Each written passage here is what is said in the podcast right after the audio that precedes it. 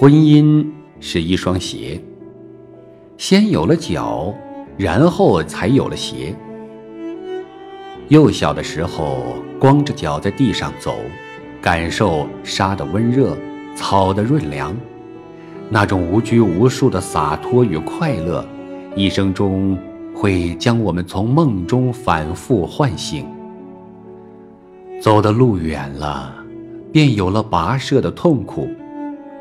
在炎热的沙漠，被炙得像鸵鸟一般奔跑；在深陷的沼泽，被水蛭蛰出肿痛。人生是一条无涯的路，于是，人们创造了鞋。穿鞋是为了赶路，但路上的千难万险，有时尚不如鞋中的一粒沙石，令人感到。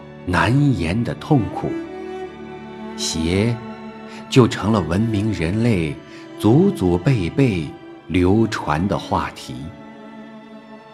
鞋可由各式各样的原料制成，最简陋的是一片新鲜的芭蕉叶，最昂贵的是仙女留给灰姑娘的那只水晶鞋。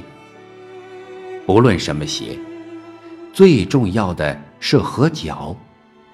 不论什么样的姻缘，最美妙的是和谐。切莫只贪图鞋的华贵，而委屈了自己的脚。别人看到的是鞋，自己感受到的是脚。脚比鞋重要，这是一条真理。许许多多的人，却常常忘记。